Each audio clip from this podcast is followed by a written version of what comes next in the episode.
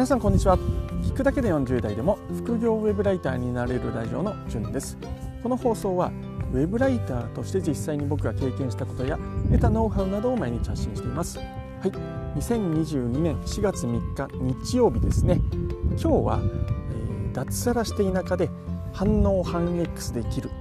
生きられる、まあ、そういった、えー、内容の話をしていきたいというふうに思います。えーとですね、タイトルの通りなんですけどももしですね、えー、田舎暮らしをしたい脱サラをして田舎に移住したい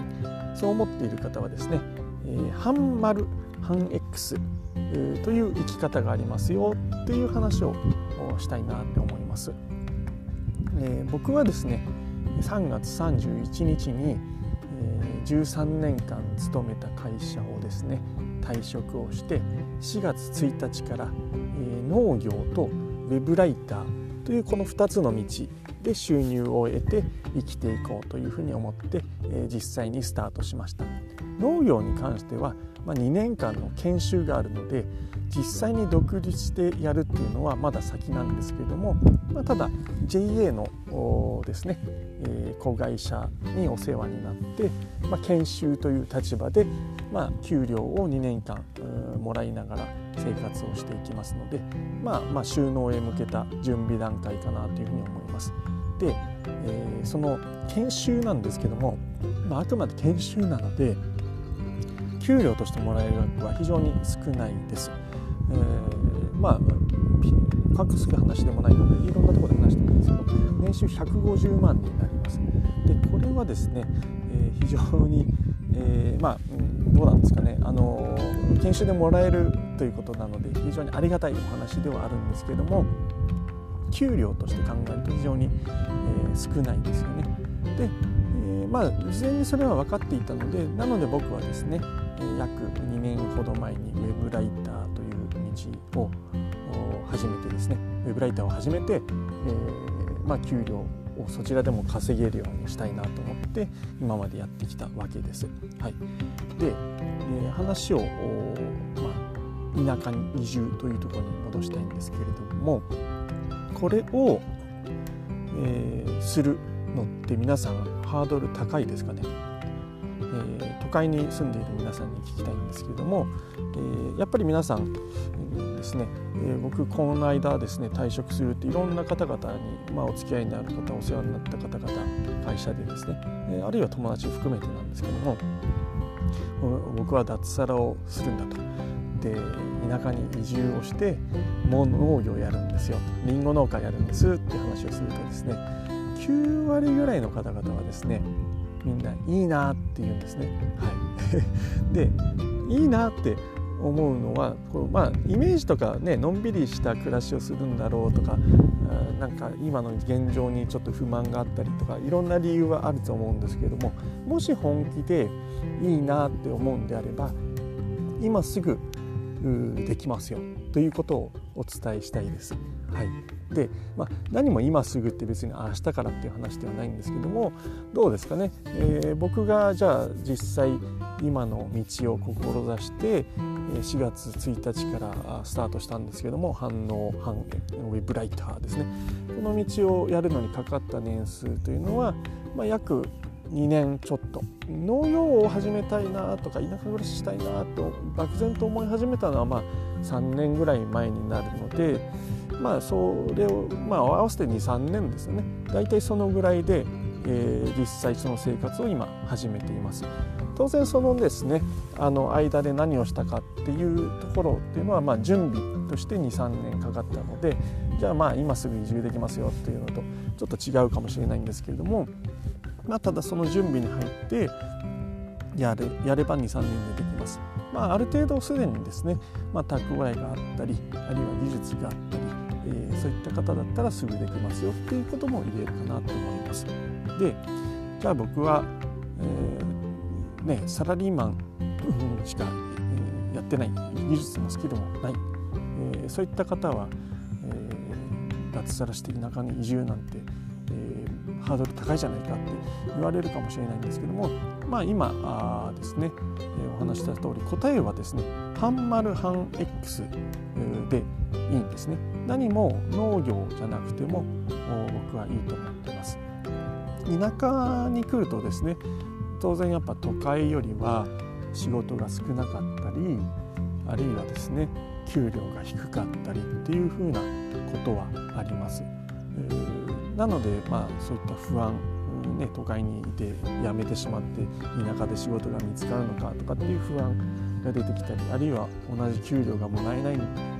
から嫌だなって思っている方っていうのはいっぱいいると思うんですけれども、まあ、それをですねサポートするために半分なんですよね。えー、半分仕事を例えば田舎で、えー、どうですかね緩めの仕事とか 自分がちょっと好きな仕事をやりつつ残りの半分で、えー、副業という形で、えー、何かをやる僕のようにウェブライターでもいいですし、えー、ブロガーあるいはですね、えー、ちょっと書くのはそんなに得意じゃないっていう方であればウェブデザイナーあるいは動画編集なんていうのもありますよね。でいやもうそんなのちょっと嫌だなって人は、えー、僕の知り合いでオンライン秘書なんて人も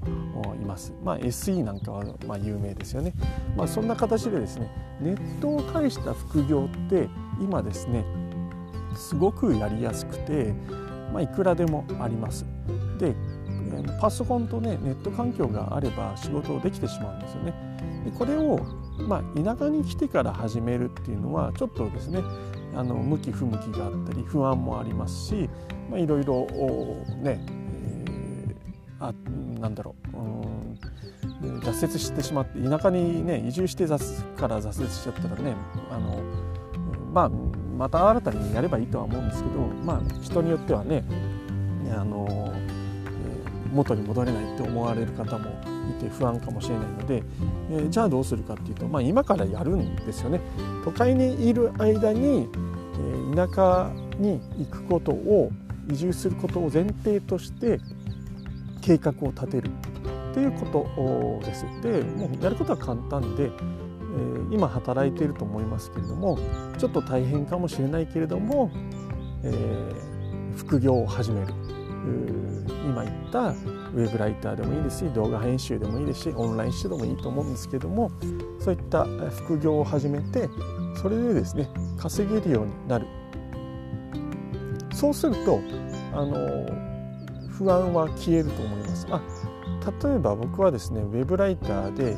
え最高で月12万円っていうのを稼ぎました。まあ全然金額としてはね大したことなくて副業でもっと稼いでる人なんかもね僕の知り合いでいくらでもいるんですけどもたかだか12万円でもですね僕の不安っていうのはすごく解消されました。先ほど言った僕はですね長野県でま農業の研修ということで年収がま150万円になりますと。いうところなんですけどもウェブライターでね頑張って、例えば月10万えー、安定的に、えー、稼ぎました。ってなったとしたら120万で、まあ、合わせると300違う違う270万ですね。まあ、これでもちょっと少ないなって思うかもしれないんですけどもまあちょっと節約するなりですね。あるいはま貯金をちょっと切り崩しながらやるとかっていうこともありますしあるいは副業ウェブライターをもっと頑張る月20万円ちょっと気合い入れてやる。とかってすればもっといけるのかなっていうふうにえ思います。しそうするとまあ400万ぐらい。月20万稼げばですね240万足す農業で150万ということで400万円ぐらいはいくっていう計算になりますよね。はい、でまあこれ僕は農業の研修ということですごく年収としては低いんですけれどもこれがあの違う職業。普通のねあのちょっと田舎でできる仕事サラリーマンとかもありますしそういったなんだろう研修じゃなければ給料はもうちょっと上がりますので、えー、例えば年収がどうだろう300万とかだったとしてもそれプラス副業で月10万円稼げば400万超えますよね。そうすると十分なのかなっていうふうにえー、思います人の平均年収って確か今400万前後だったかと思うんですけどもそのぐらいはですね、えー、一つの仕事ではできなくても、えー、副業をやることによって、えー、稼いでいくことができます。でこれは田舎でもできるっていうことでネットを介しますので、まあ、そういったネットでできる副業と何かしら本業をもう一つ、えー、持つということで田舎に移住するハードルっていうのはすごく下がるのかなっていうふうに、えー、思います。ちょっと話があっち行ったりこっち行ったり散らかってしまったんですけど今日はですね台本なくちょっと外で話していると思ういうこともあって申し訳ございませんがはい、えー、反応、えー、反 X できるという脱サラしてですね脱サラして田舎で反応を反 X できるというお話をさせていただきました。最後に、えー、どうでもいい話なんですけども僕今ですね、えー、収録朝しているんですけども家の近くにですね、えー、まあもう家の近くというかもうすでに山なんですけれどもそこをちょっと登っていくとなんだろう、えー、頂上家のて家じゃない山のてっぺん近くに着くんですけれどもそこの広場があって、えー、椅子とベンチが置いてありますそこで収録しているんですけども、えー、コーヒーをですね温かいコーヒーを飲みながら、えー、綺麗な景色を見ながら放送をしています。はい、だからなんだって話なんですけどあのちょっと紹介したかったのがこれビタントニオっていうあのコーヒーをですねフレンチプレスみたいにこうフレンチプレスみたいんじゃないですね。フレンチプレスとしてこう、えー、入れられる温かい保温機能付きの、あのー、ボトルがあるんですよね。ビタントニオのコーヒープレスって名前だったと思います。これめちゃくちゃおすすめです。朝入れたんですけども当然今熱々のやつをですね、えー、外で飲めるということであの超おすすめ。コーヒー好きにはすごくおすすめのものです。ビタントニオの、えー、コーヒープレス、えー、ちょっと概要欄にも貼っておこうかなと思いますので気になる方は、えー、見てみてください。外で、えー、入れたての温かいコーヒーが、本格的なコーヒーが飲めますということではい、えー、本日は以上です、えー、また明日も放送していきたいと思いますのでよろしくお願いします。ではでは。